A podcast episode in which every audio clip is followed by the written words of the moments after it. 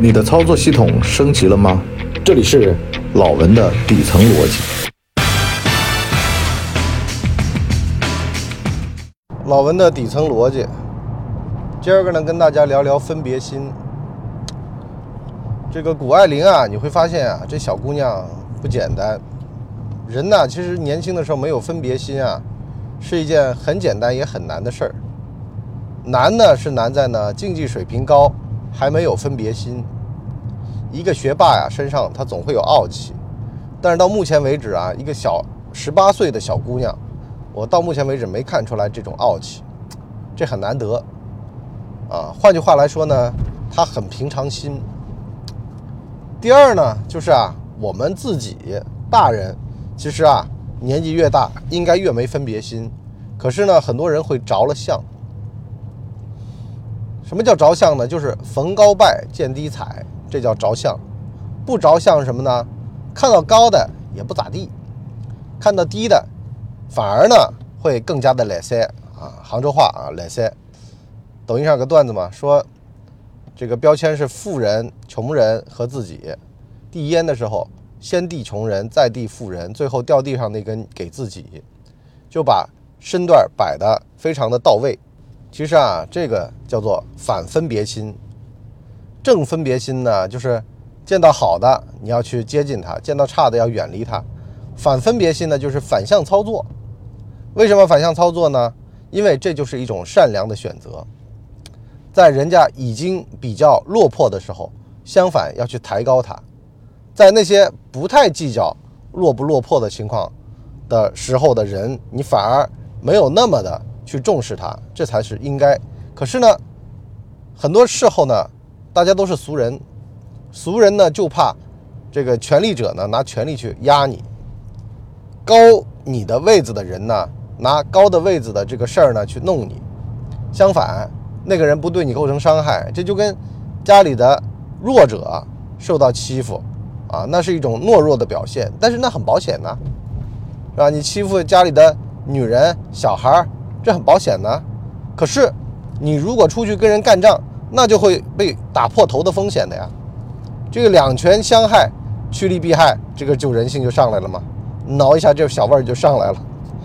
所以呢，很多时候我们其实啊，这个分别心是来自于哪儿了？来自于这个利和害，把利害看得太重了。可实际上呢，相反，这人的能耐哪儿来的呀？人的能耐不是窝里横斗出来的。而是窝外横斗出来的，可是窝外呢，你横呢，势必意味着要打破头。这也是啊，我经常讲的，就是人的能耐，很多时候是你的对手决定的。你能结多大的仇，那么就意味着呢，你能干多大的事儿。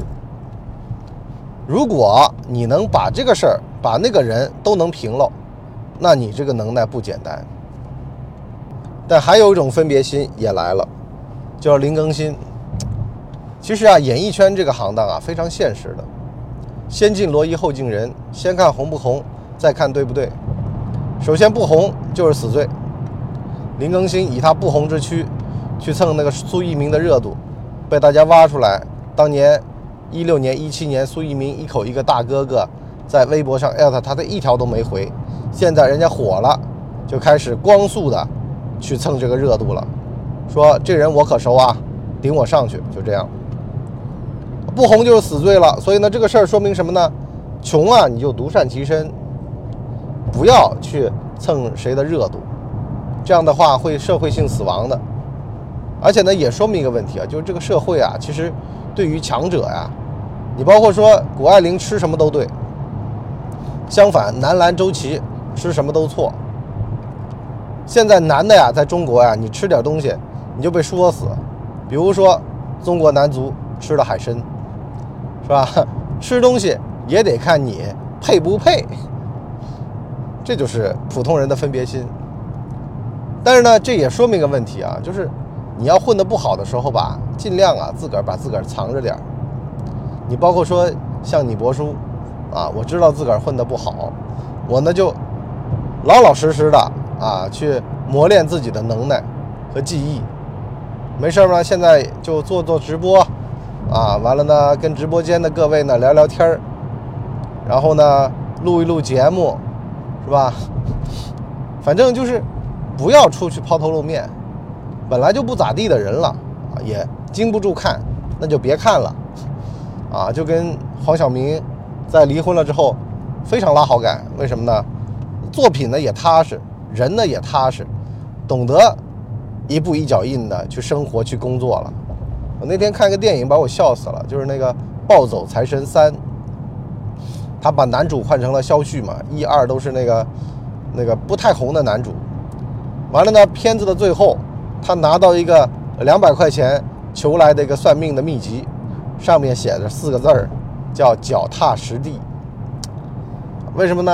他这个片儿里面这个男的呀，就到处想发财，可是呢，每发一次各各各种烂财吧，完了就每况愈下，因为呢不切实际嘛。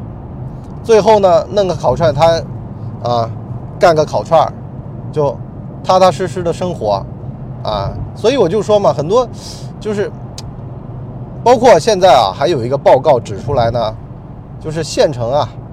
购房的主力呢，是在大城市里面干跑腿儿的、快递的、外卖的人，也就是灵活就业者，成为了三四线城市的购房主力。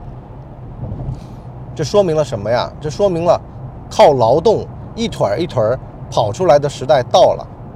但反过来呢，也告诉大家，脚踏实地的时代也到了。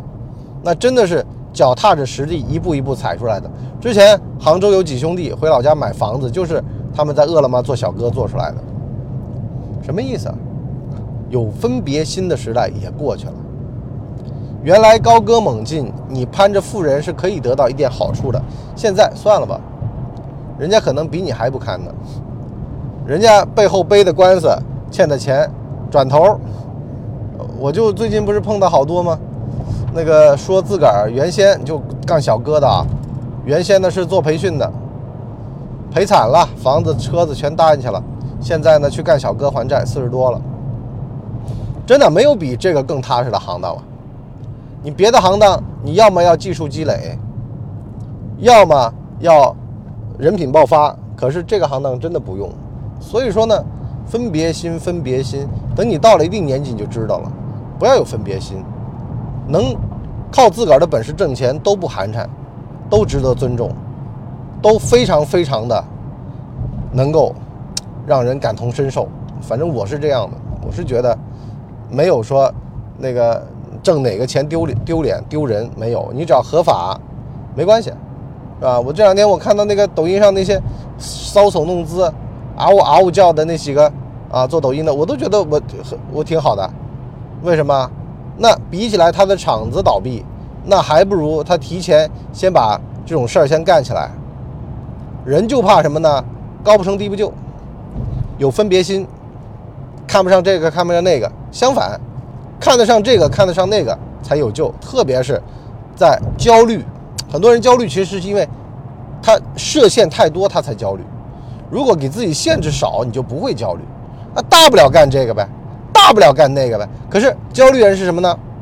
我这个也干不了，我那个也干不了，我这个没面子，我那个我我，哎，你懂吧？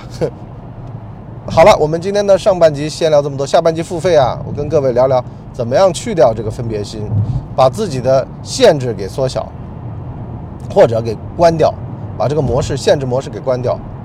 限它干嘛呀？有好多的人就喜欢限，你包括说，我说你先动起来再说，他说不行。我至少得找个百万年薪的工作。我说这个年头不那么好找，而且我说百万年薪的工作，你很可能是什么呢？也就干一阵子。我说你踏踏实实的，再用十年时间去干一件别的事儿。他说不行。我说你这是给自己套限制了，对不对？是的，你在老家有有名啊，有面儿，回去吹牛用得上。可是现在不是你吹牛的时候，房贷就要还了呀，车贷就要还了呀。你看看怎么弄，啊，一个人从普通人到成圣的过程，他必须得经历去掉分别心的过程，就是那个陈独秀和老虎人民学着吃涮羊肉，啊，你们中产阶级的那套我不学，我不搞小布尔乔维亚那套，我不要一上来就搞器材党，我就一台手机，我把节目录了，啊，我就直接来只给，看不上看不上，我也看不上你呢，看不上我的，终究使我更看不上你。为什么呢？因为你讲究行，我讲究的是结果，结果最重要。好了，我们付费下半集再聊，拜拜。哎呦，节目听完了，我是麻辣电台的台长杰森，欢迎大家添加干嘛电台官方微信，微信 ID 是文博小号的全拼，加入我们的社群，一起交流成长吧。干嘛电台扫清你人生路上的所有坑，付费订阅请关注微信订阅号干嘛播客。